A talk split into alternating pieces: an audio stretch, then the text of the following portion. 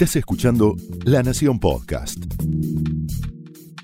A continuación, el análisis político de Carlos Pañi en Odisea Argentina. Muy buenas noches, bienvenidos a Odisea. Hay una enorme discusión, argumentaciones cruzadas, especulaciones. Vamos a ponerlo en términos del ministro Martín Guzmán, una extraordinaria capa de zaraza sobre la política económica. Pero daría la impresión, si uno despeja toda esa hojarasca, de que hay una especie de percha de la que cuelga todo lo demás. Un problema central que organiza el resto de la problemática agenda argentina y de la falta de discurso del gobierno frente a una escena muy compleja que debe administrar y que ahora prefiere, después de las elecciones, compartirla con la oposición o directamente tirarle el problema a la oposición.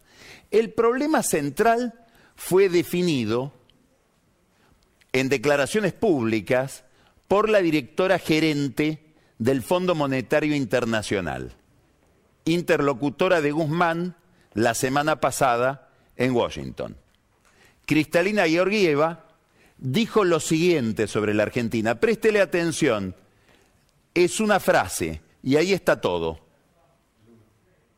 Uh, we have uh, uh, the Minister of Economy Uh, here. I met with him uh, last evening um, together with uh, my team working on Argentina.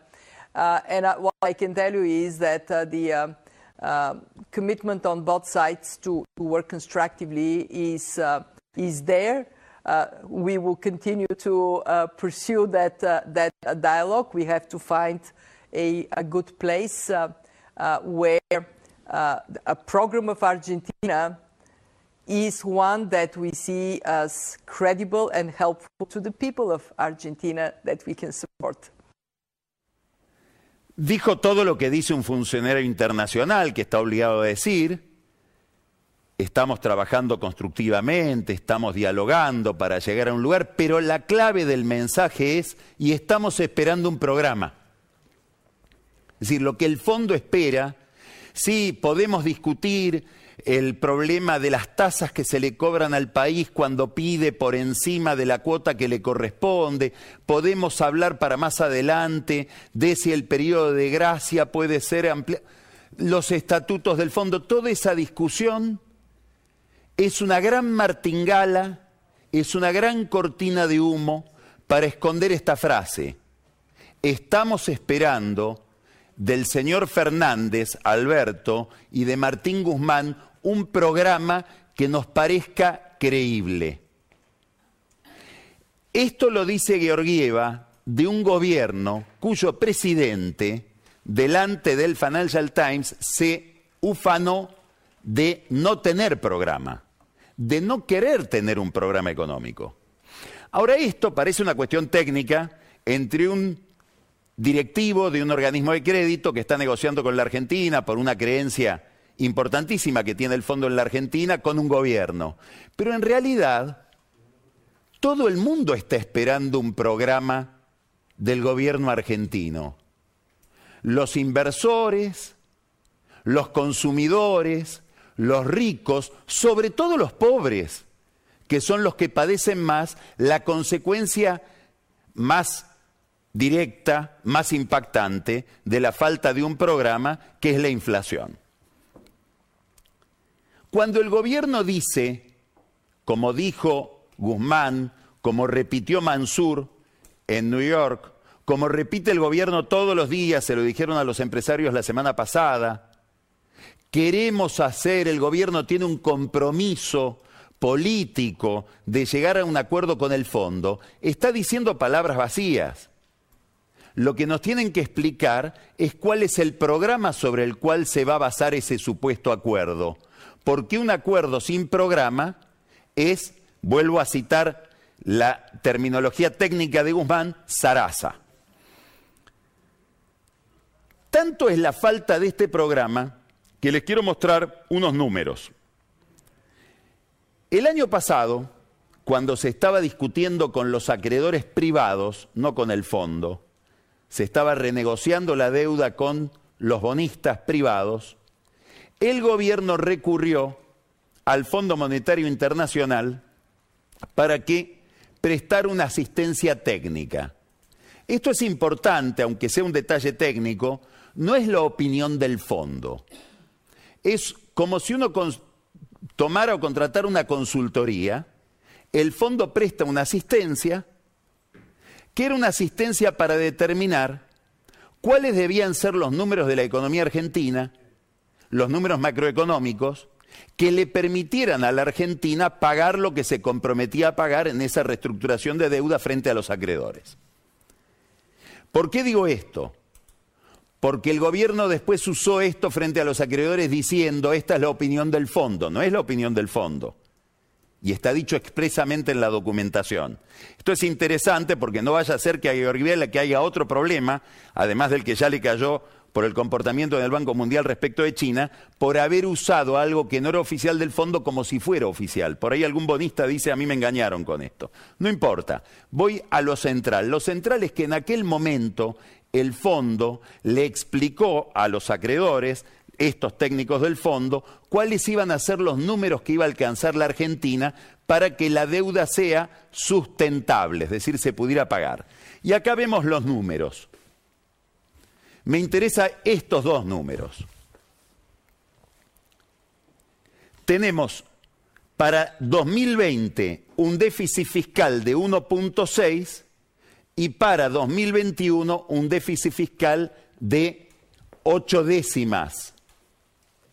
Bueno, esos números, que son los números que prometía Guzmán, que aseguraba el fondo, son números que quedaron totalmente fuera de la realidad y estamos en 4 y 5,6 para esos mismos números. Esto es muy interesante porque cuando Guzmán negocie finalmente un programa que no tiene con el fondo, parte del acuerdo va a consistir en que el fondo tiene que, y ahora sí el fondo, certificar si la deuda es sustentable. Y es muy probable que con el rendimiento que tienen hoy los bonos argentinos, el nivel de tasa de interés que, paga el Estado argentino y la economía argentina, el nivel de riesgo país, por decirlo de alguna manera, no pueda afirmar el fondo que la deuda argentina es altamente sustentable, que es la aspiración de Guzmán. Con lo cual va a haber una contradicción entre ese estudio técnico y lo que verdaderamente sucedió. Y esto posiblemente lo esté preocupando a Guzmán, que está tan obsesionado en demostrar, sobre todo frente al mundo académico, que él hizo una gran negociación de la deuda, tan preocupado que a lo mejor una de las explicaciones de por qué se demora el acuerdo es esta, que él no puede conseguir ahora el sello de calidad del Fondo Monetario Internacional sobre la negociación que hizo el año pasado. La falta de programa complica cada vez más la posibilidad de un acuerdo y va a complicar cada vez más políticamente al gobierno. Hay una gran desorientación dentro del gobierno respecto de si se van a aprobar o no las exigencias que son cada vez más claras que podrían tener un acuerdo con el fondo. ¿Por qué? Por el gran desequilibrio que hay hoy en los precios en la Argentina. Y para percibir ese desequilibrio, quiero que usted mire otro gráfico, que es bastante claro. Este es el segundo gobierno de Cristina. Este es el gobierno de Macri. Esto es el año 2020 de Alberto Fernández y esto es lo que va del 2021. Ahora vamos a mirar cada gobierno. Este es el aumento que tuvo promedio anual el tipo de cambio, vamos a decirlo sencillamente el dólar, 22.6. Esta es la inflación y estas son las tarifas. Fíjese el retraso tarifario, que es la diferencia entre la inflación y el precio de los servicios públicos, básicamente electricidad y gas. Esto es Macri. Si uno mira este gráfico, acá tenemos el dólar, la inflación, el dólar acá adelantado respecto de la inflación, pero estas son las tarifas. Bueno, mucha gente del gobierno de Macri dice, hicimos un disparate que explica por qué perdimos las elecciones.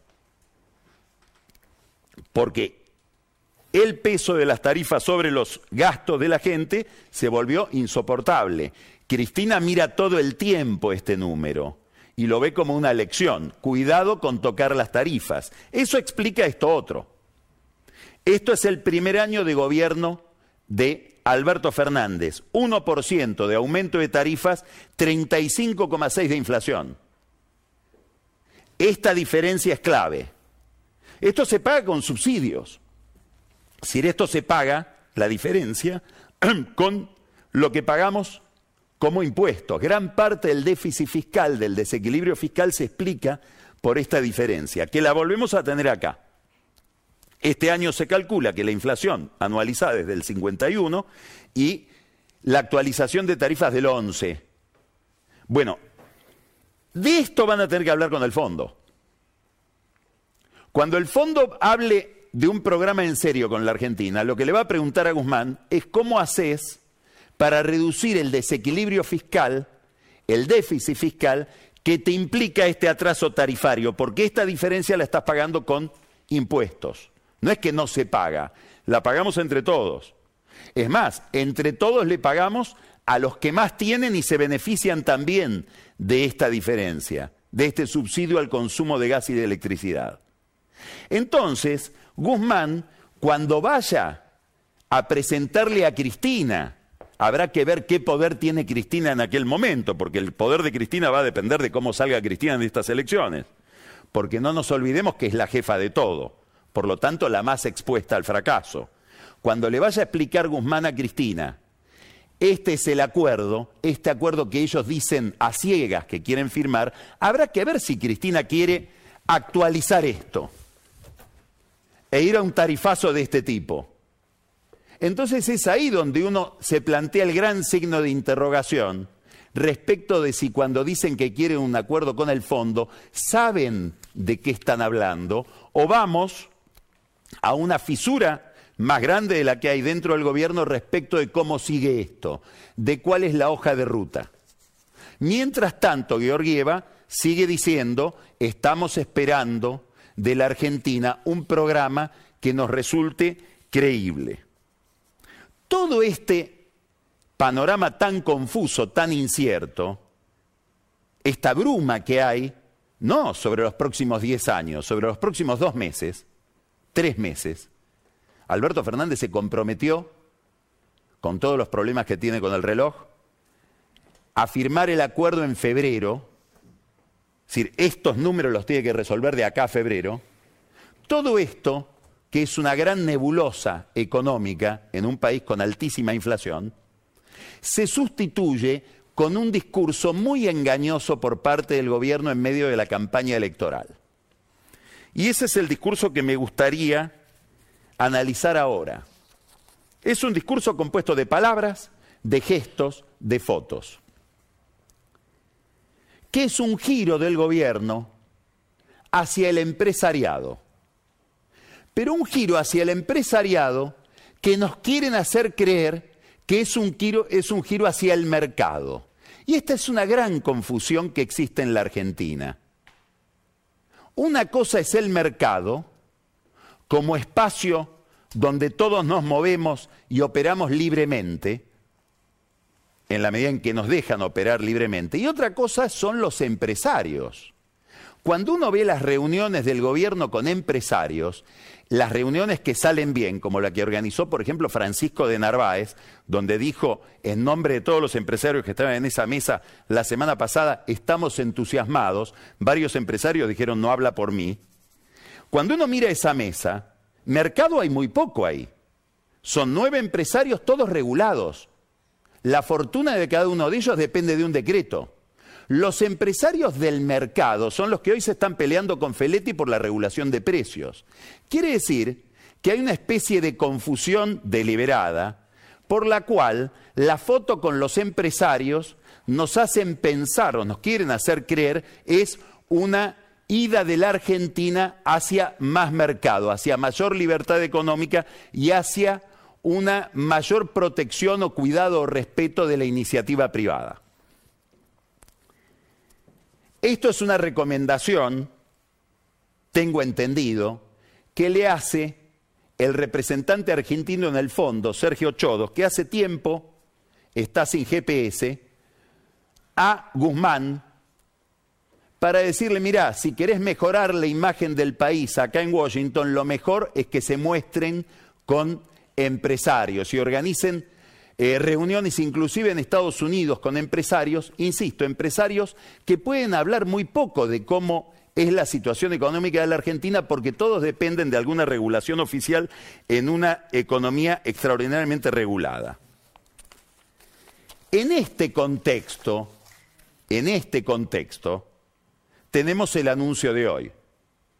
Alberto Fernández, emocionado, nos dice que él defiende la creación o mm, el mantenimiento de un régimen, que es el régimen de Tierra del Fuego, de inversión privada y de avance tecnológico. ¿Qué es el régimen de Tierra del Fuego? Es un régimen por el cual alguien importa un bien desarmado, por ejemplo una computadora, un teléfono celular, lo arma en Tierra del Fuego, le pone una caja argentina y un sello argentino, bastante poco más, muy poco más,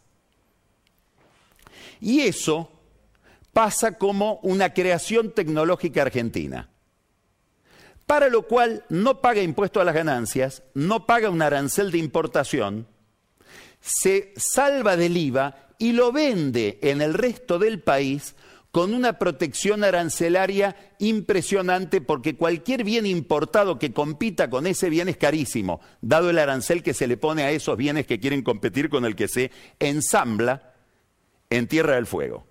Este régimen, que surgió en la época de los militares con la idea de que Tierra del Fuego iba a ser invadida, es tan irracional que sucede en Tierra del Fuego, una provincia predestinada a tener una gran industria maderera, una gran industria del turismo, una gran industria pesquera. No, hemos inventado ir a producir, entre comillas, ensamblar bienes electrónicos a cuatro horas de ida y cuatro horas de vuelta, es decir, ocho horas de flete de los grandes centros de consumo. Y a todo eso lo protegemos con un arancel especial. Obviamente, los empresarios que hacen esto están felices es un negocio no con electrónicos, es un negocio con impuestos. Y básicamente hay dos empresarios. Uno se llama Rubén Cherniachowski, que financia muy generosamente las campañas del PJ, y el otro se llama Nicolás Caputo, el socio y hermano de la vida de Macri. Acá, hay una, acá no hay grieta. Acá hay lo que hay es financiamiento de campaña con negocios otorgados por el Estado con una protección extraordinaria. Esto nos lo presentan como una ida hacia el capitalismo. Ahora se amplía, porque hoy nos, anunciaron que va a haber además una zona franca en Río Gallegos, que consiste en una zona franca muy distinta de la que elaboraron en su momento el gobernador Néstor Kirchner, el ministro Julio Devido y el ministro de Economía Caballo de la Nación, que era una zona franca que permitía desarrollar el comercio en toda la provincia. Ahora es un Free Shop. Es un shopping en Río Gallegos donde uno va a poder comprar cosas importadas sin arancel para desgracia de todo el comercio del resto de la provincia. Bueno, esto que tengo entendido lo promueve una familia dueña de duty free, de, negocios justamente no arancelados, es lo que nos presentan también ahora como un avance hacia el desarrollo y hacia el capitalismo. Es una gran confusión de un tipo de capitalismo que lo defendió Cristina en su discurso en la ESMA. El discurso en la ESMA de Cristina fue muy interesante, primero porque hizo una crítica muy explícita, muy explícita al régimen comunista. ¿Eso qué tiene de interesante? Que en el frente de todos, hay que recordarle a Cristina, está el Partido Comunista. Es decir, cuando uno mira los partidos que forman parte del Frente de Todos, los partidos que se movilizan hoy por votar a sus candidatos, entre ellos está el viejo PC argentino, que fue, cuyas prácticas fueron eh, criticadas tan severamente por Cristina en la ESMA este fin de semana.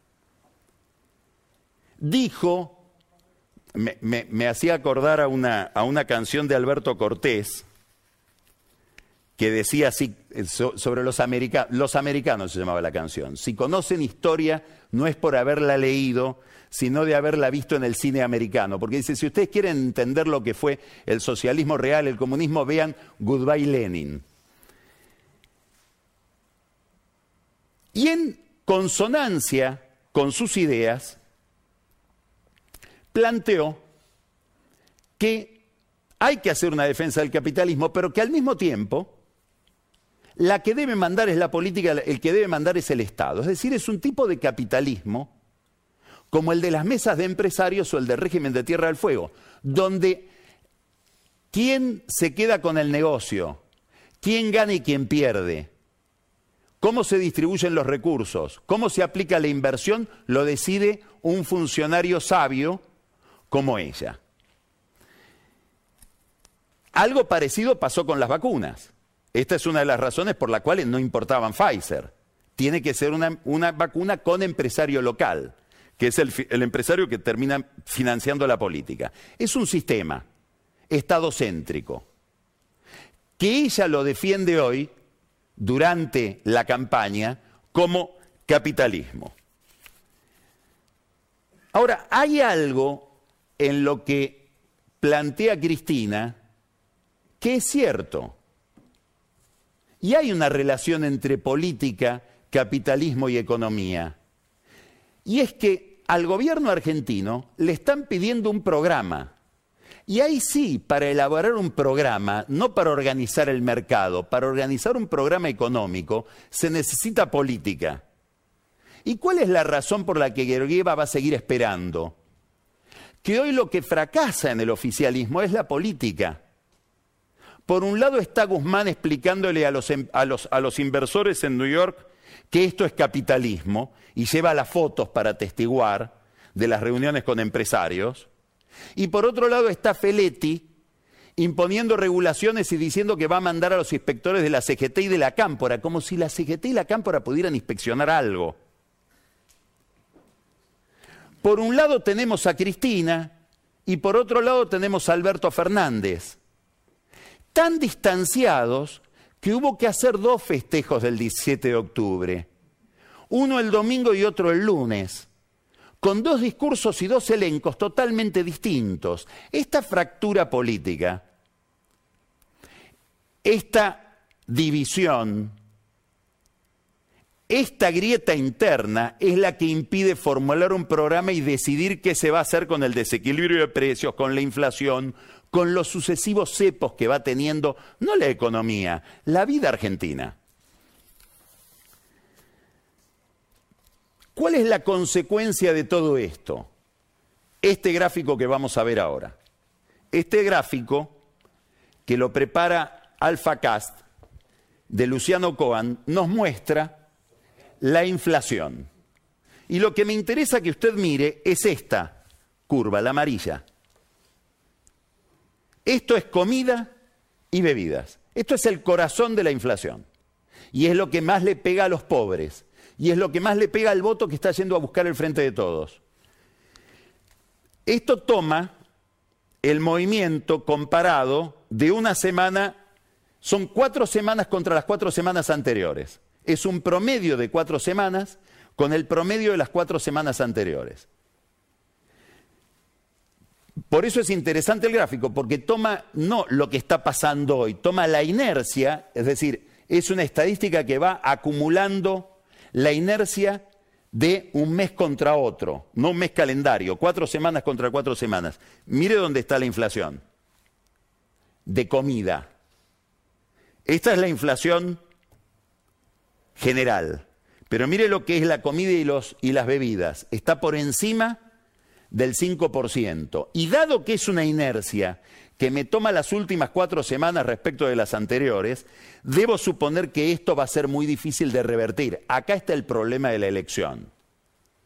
Este es el problema del gobierno, este es el problema de la Argentina. Porque esto implica el deterioro de la variable que más explica el voto, el salario real. Entonces, la pregunta es cómo se resuelve este problema. La pregunta es cuál es el programa, la pregunta que se hace a Georgieva. Y ahora la respuesta del gobierno es un pacto con la oposición. Si ahora que enfrentamos este problema, que implica ajustes muy importantes, implica pagar un costo político muy importante después de noviembre, costo político que el gobierno está pagando ahora, porque esto se siente, digamos, la que hace campaña es la góndola, no es la oposición. El gobierno dice vamos a llamar a la oposición. Lo anuncia Sergio Massa en una extensa entrevista que le dio a Román Lexman en Infobae el domingo, ayer. En esa entrevista Massa anuncia un acuerdo con la oposición y dice algo extraordinario. Dice, yo sé que si lo anunciamos ahora, nos van a decir que no, es decir, el acuerdo va a fracasar. Entonces uno se pregunta, ¿y por qué lo anuncias ahora entonces? ¿Por ganas de hacer daño? No. No, porque está obsesionado con Mansur. Mansur vende lo que él vendía, acuerdo con Estados Unidos, relación con el empresariado, peronismo clásico. Fue al norte, se entrevistó con los mismos inversores con los que se entrevista Massa cuando viaja al norte. Lo único que le faltaba Massa es que Mansur anuncie el programa o el acuerdo, o el presidente. Se apresuró a anunciarlo él. Y anunció que, dado que lo estaba diciendo en plena campaña, iba a ser rechazado. Lo cual obviamente es lo que sucedió. La oposición lo rechaza, después vamos a hablar de eso. Pero lo más interesante de la entrevista con Massa es que en el mismo, en la misma entrevista, en el mismo discurso donde está defendiendo un acuerdo con la oposición para después de las elecciones, dice que el drama de la Argentina es que tuvo cuatro años tomando deuda para fugar capitales. Es decir, todo lo que nos pasa de malo se debe a la oposición. Es muy difícil que la oposición quiera ir a un acuerdo si ese es el diagnóstico. Es decir, se le puede pedir muchas cosas a la oposición, menos que se suicide en público. Massa en esta entrevista le está pidiendo que se suicide en público, lo mismo que Guzmán. Guzmán fue a los Estados Unidos a decir esto que usted va a escuchar ahora delante de los inversores. Esta es la explicación que da Guzmán de esa inflación que usted estaba mirando. Escúchelo. Recordemos que eh, en el año 2016, bajo el gobierno anterior, buena parte de quienes hoy estaban presentes empezaron a invertir en la Argentina con una expectativa de un sendero que luego colapsó.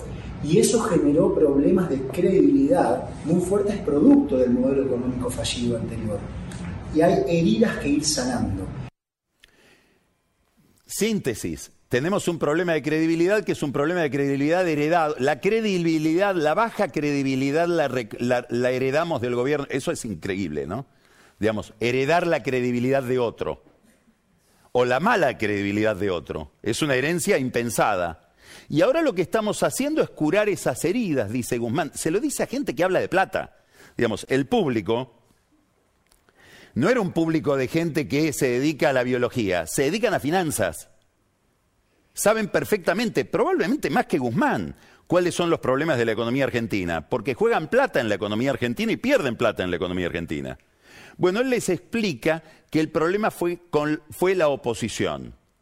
Es el punto de partida para que no haya un acuerdo. Pero por otra parte, lo que hay que entender es la dinámica de los acuerdos.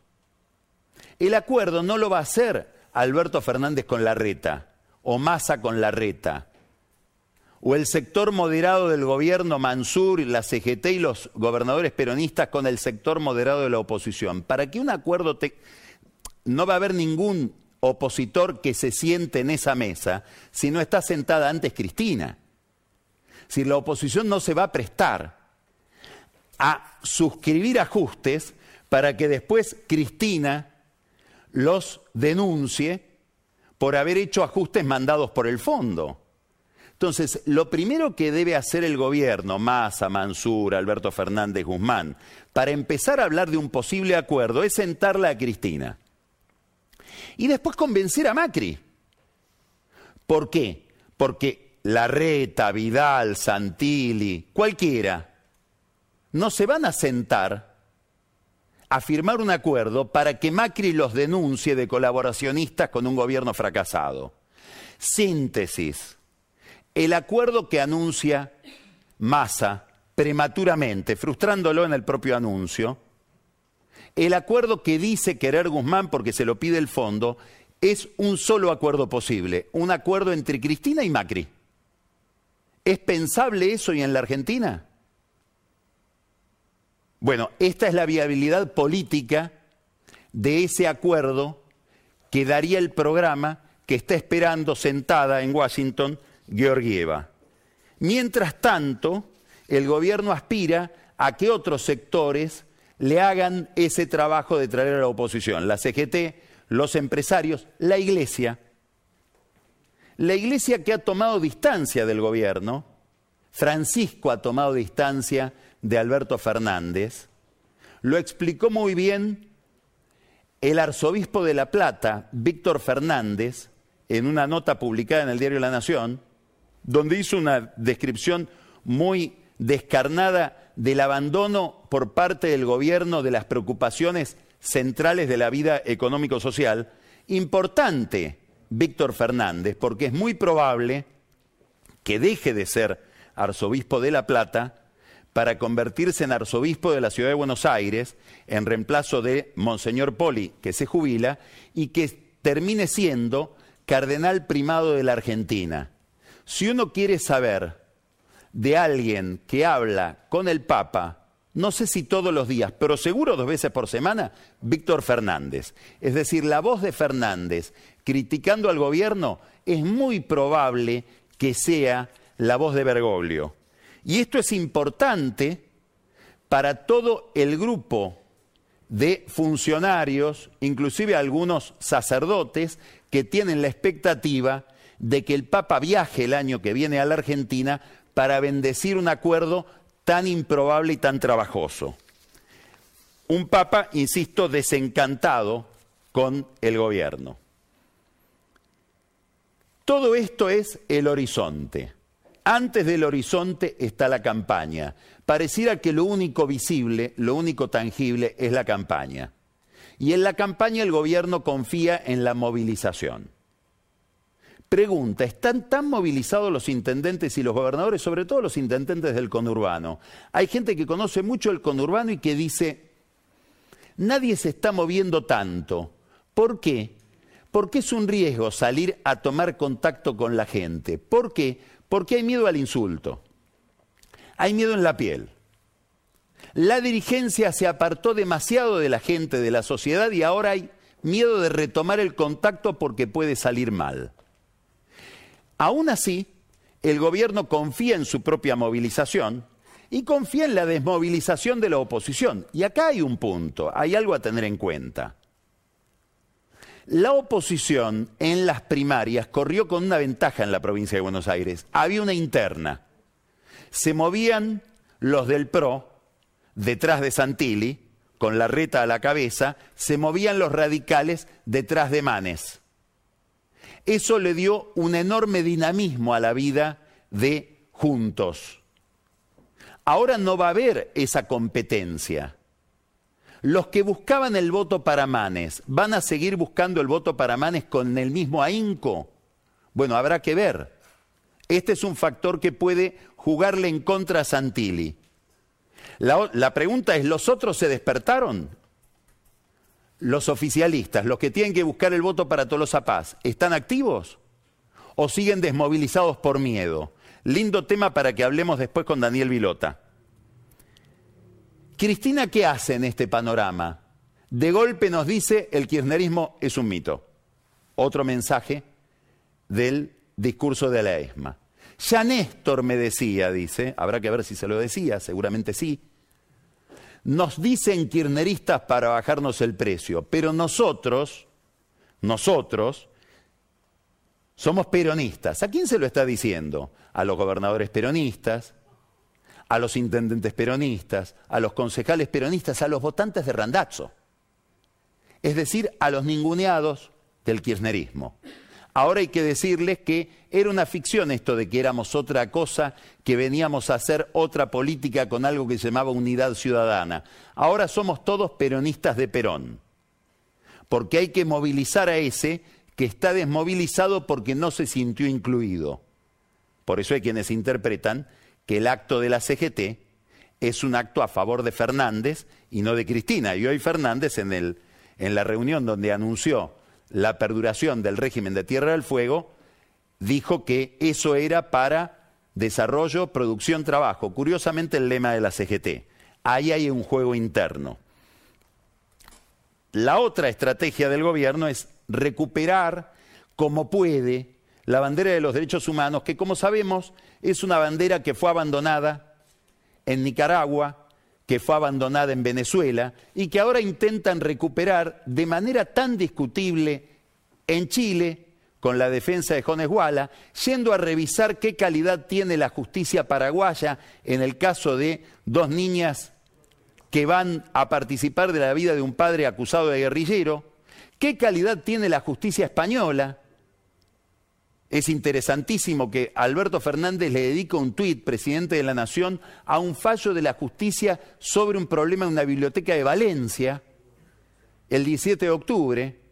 Hay varios tuits que le dicen eh, eh, ¿qué, diario estás leyendo. Y la jueza Servini de Cubría, con el oportunismo que la caracterizó a lo largo de toda su carrera, que va a revisar también a la justicia española, procesando a un prócer de la transición española, que fue Rodolfo Martín Villa, con argumentos que sobradamente están equivocados con datos objetivos de la biografía de Martín Villa y que ya fueron corregidos por la Cámara Federal de Buenos Aires. Todo esto es un intento defectuoso de recuperación de la bandera de los derechos humanos en medio de la campaña, bandera que es la que la llevó a Cristina a utilizar para un acto electoral la ESMA. ¿Cuánto pesa todo esto frente al gráfico que mostramos hoy? Frente a esto, más de 5% de aumento en el precio de los alimentos en una inercia que lleva semanas. Esta es la pregunta. La pregunta que nos lleva a otras preguntas. ¿Cómo se corrige eso? ¿Va a haber aumentos de tarifas después de la elección? ¿Va a haber una corrección del precio del dólar? ¿Va a devaluar este gobierno? ¿Con qué argumentos van a ir a presentarle a Georgieva el programa que está esperando? Esta es la única pregunta. Y si quiere ver cuál es el problema, volvamos a Georgieva. Va a ver lo que nos dice. Uh, task for the country is indeed uh, to give that roadmap as to what is the direction to travel and how do we know that we are reaching our uh, destination. We are there for Argentina. The mission will return in um, uh, November.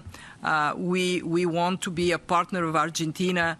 Uh, we do count on a um, political determination uh, to get the country out of what has been historically boom bust cycles. ¿Qué dice Georgieva? Lo único que queremos saber de Alberto Fernández y Guzmán es cuál es su hoja de ruta, por dónde quieren ir y sobre todo a dónde quieren llegar.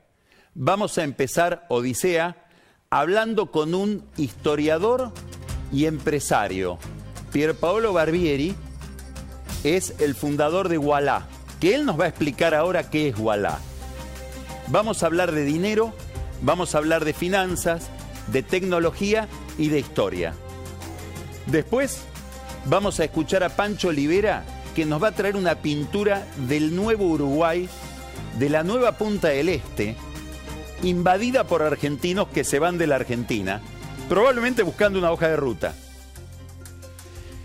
Hablamos de conurbano, vamos a hablar también de CGT con Daniel Vilota cuál es la relación entre el peronismo y el kirchnerismo, o más sintéticamente, entre la CGT y la Cámpora en este momento, para explicarnos el acto de hoy.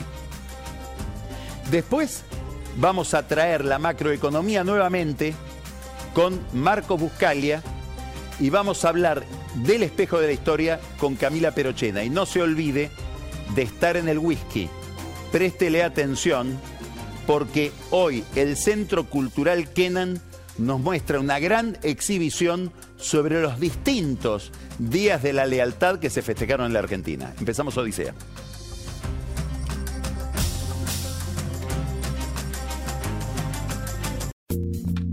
Estás escuchando La Nación Podcast. A continuación, el análisis político de Carlos Pañi en Odisea Argentina.